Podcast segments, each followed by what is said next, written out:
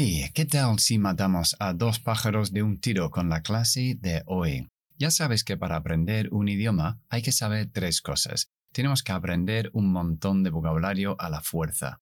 Tenemos que saber las estructuras para poner ese vocabulario en contexto y tenemos que saber pronunciar no solo esas palabras, sino esas palabras cuando están dentro de una conversación y cómo cambia su pronunciación según la posición que tiene en la frase. En la clase de hoy vas a aprender una estructura relativamente sencilla, pero a la vez es esencial para cualquier estudiante de inglés. Se llama the present perfect o en castellano el presente perfecto compuesto. Y se trata de hablar en pasado sobre cosas que tienen algún tipo de vínculo con el presente. A diferencia del pasado simple, que está en otro vídeo, que es cuando hablamos de cosas que no están vinculados. Por ejemplo, ayer comí una tostada. Pues esa acción de comer y el día de ayer están las dos cosas terminadas, así que no tienen nada que ver con hoy. Así que no solo te voy a enseñar uno de los tiempos verbales más útiles en la lengua inglesa, sino también te voy a enseñar la fonética correcta para que puedas utilizarla bien y, por supuesto, entenderla. Yo soy Marcus Carter, profesor nativo de inglés desde hace 30 años y estoy aquí para ayudarte a hablar y entender inglés como un nativo. La estructura del presente perfecto en inglés es muy sencillo. Iniciamos una frase afirmativa con el sujeto más el verbo haber, que es igual que el verbo tener en inglés, o sea, have, o en tercera persona has, más el participio del verbo. ¿Qué es el participio del verbo, Marcus? Pues es lo que también se le llama en los institutos la tercera columna. ¿Te acuerdas de la dichosa lista de verbos irregulares? Pues la tercera columna. Entonces, por ejemplo, comer, gomí, gomido. Gomido. Eso es el participio. ¿Cuándo utilizamos los participios? Pues en tres casos. Uno, en el presente perfecto, lo que estamos viendo ahora mismo. Dos, en la pasiva. La película fue dirigida. Dirigida es un participio después del verbo to be. Usamos el participio. Y a veces también como adjetivos. Yo estoy aburrido. Bored en inglés. Eso es un participio de un verbo que se comporta como un adjetivo. Bien, entonces, imaginamos que queremos decir la frase yo he comido. Recordamos que esto es un compuesto, es decir, una forma de recordarlo es una composición de dos palabras. Yo he comido, he comido. Eso es lo importante. Así que en inglés el he, has, hemos, han es have, have. Yo he comido, I have eaten. Eaten es el participio del verbo comer, eat.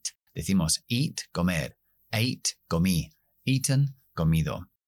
Bien, vamos a poner todo esto en contexto y ver cuándo utilizamos el presente perfecto en inglés y cómo se comporta fonéticamente esta estructura. Primera regla, utilizamos el presente perfecto cuando nosotros no decimos el tiempo al final, porque si nosotros decimos el tiempo es porque estamos utilizando un tiempo terminado. Si yo digo yo vi la película ayer, ayer ha terminado. Entonces, el presente perfecto es la acción ha terminado, pero el tiempo no ha terminado. Así que cuando no mencionamos el tiempo, I've en conversación fonéticamente esa V la desonorizamos y se queda como una F. I've, I've. Muy importante que la V y la F, las dos son hermanas, son labiodentales, dientes de arriba en el labio de abajo. I've, I've. I've seen y no le damos énfasis a esa parte de la frase. Enfatizamos verbos sustantivos, adjetivos y adverbios. Así que decimos I've seen Avatar 2. I've seen Avatar 2. I've seen Avatar 2. It's pretty good. It's not bad. It's okay. Could be better. Si queremos negar esta frase como en todo negación en inglés, ponemos el adverbio de negación después del auxiliar. En este caso el auxiliar es have. Así que es I haven't. I haven't. Como haven't es una negación, siempre acentuamos negaciones. I haven't seen Avatar 2. ¿Qué pasa con la T al final? Haven't. Pues esa T nos cae entre la N y la S. Y cuando sucede eso, cuando nosotros unimos palabras y cae una T entre consonantes, que sucede muchas veces porque eso sucede con los, las negaciones, que siempre apóstrofe T al final, esa T la quitamos. ni lo intentes a pronunciar porque los nativos no lo hacemos. I haven't seen, I haven't seen, fuerza en haven't seen, pero la T no. I haven't seen Avatar 2. I haven't seen Avatar 2. Y luego dentro de la propia frase acentuamos sobre todo la última palabra. I haven't seen Avatar 2. Ahí.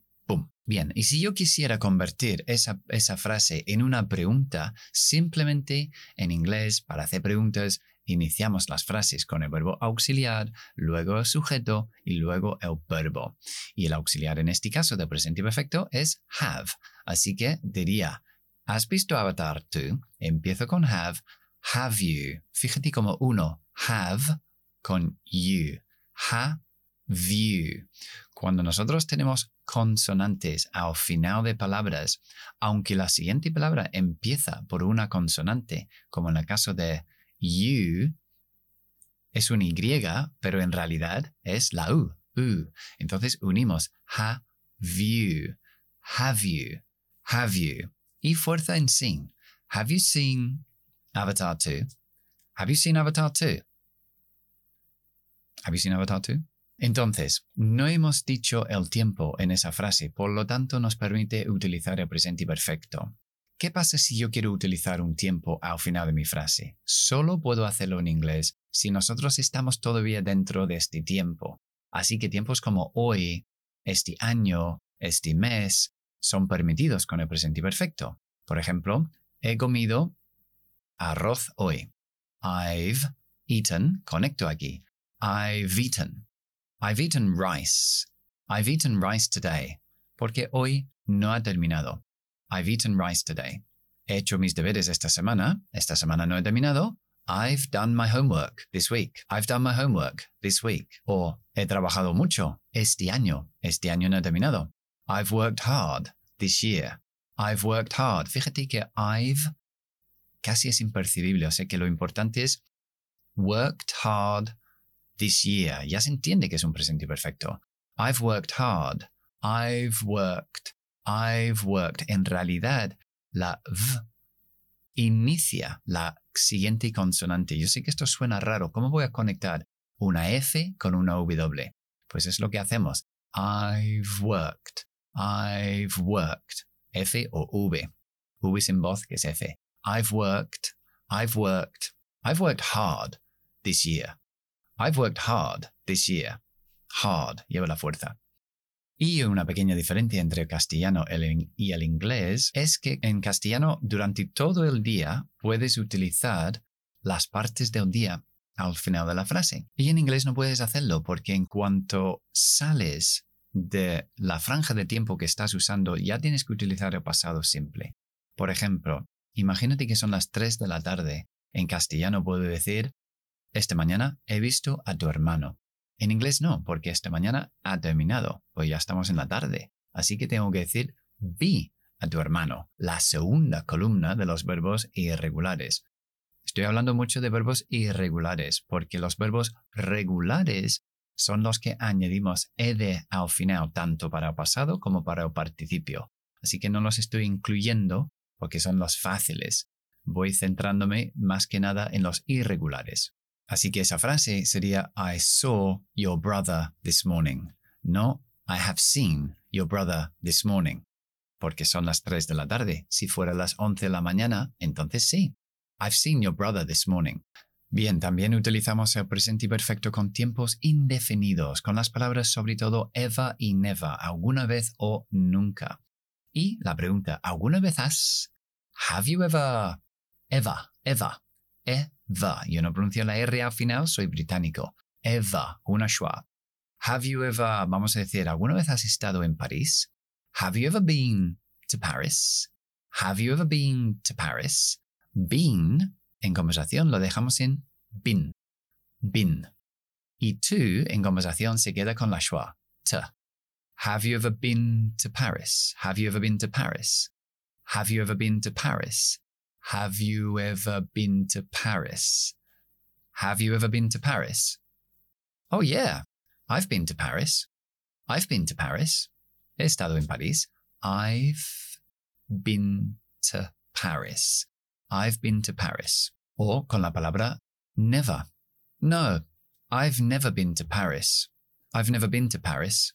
Nunca he estado en París, utilizando ever or never como tiempos indefinidos, como que desde que yo nací hasta este momento. Recuerda que presente perfecto es del pasado a este momento. Y el pasado simple es del pasado al pasado, que se queda en el pasado porque el tiempo termina allí, atrás. Una curiosidad en inglés es que nunca decimos yo he ido. En primera persona siempre utilizamos yo he estado. Por ejemplo, he ido a la tienda hoy. En inglés no diría I've gone, I've gone to the shop today, como en castellano, sino I've been, vamos a decirlo rápido, I've been to the shop, I've been to the shop today. ¿Por qué? Porque para nosotros entendemos que gone es el verbo de ir, pero no volver. Y been es ir y volver. He estado en la tienda y estoy aquí de nuevo para poder hablar contigo. Palabras que comúnmente utilizamos con el present perfect, con el presente perfecto, son adverbios que utilizamos para clarificar nuestro mensaje, como por ejemplo la palabra yet, que es todavía en frases negativas. Por ejemplo, no he terminado todavía, lo ponemos siempre al final de la frase. I haven't finished yet. I haven't finished yet. I haven't finished yet. Yet, porque estoy uniendo la finished con la ya, t, con ya hace ya. I haven't finished yet. I haven't finished yet. No he terminado aún. Y si yo hago la pregunta, se convierte en ya. Have you finished yet? ¿Has terminado ya? Have you finished yet? Es decir, lo que tenemos que recordar que yet significa que la acción no ha terminado todavía o no ha sucedido todavía. En cambio, la palabra already que ponemos entre have y el verbo indica que la acción ya se ha hecho. De hecho, significa ya. Por ejemplo, ya he hecho mis deberes. I've already, enlazamos. I've already done my homework. I've already done my homework. I've already done my homework. I've already. I've already done my homework. Y dos palabras que son súper comunes que utilizamos con el presente perfecto son for, durante, y since. For, durante. Hay dos palabras para decir durante en inglés. For lo utilizamos delante de una cantidad de tiempo, for one hour, durante una hora, y during es durante un evento. Por ejemplo, during the class, durante la clase. Así que nos vamos a centrar en for. Por ejemplo, ¿cómo diríamos? Llevo dos horas aquí. Pues yo he estado aquí durante dos horas. Es la única forma de decirlo. ¿Por qué? Porque estoy hablando de una acción que empezó en el pasado, ha durado dos horas y alcanza el presente. Así que, I've been here for two hours.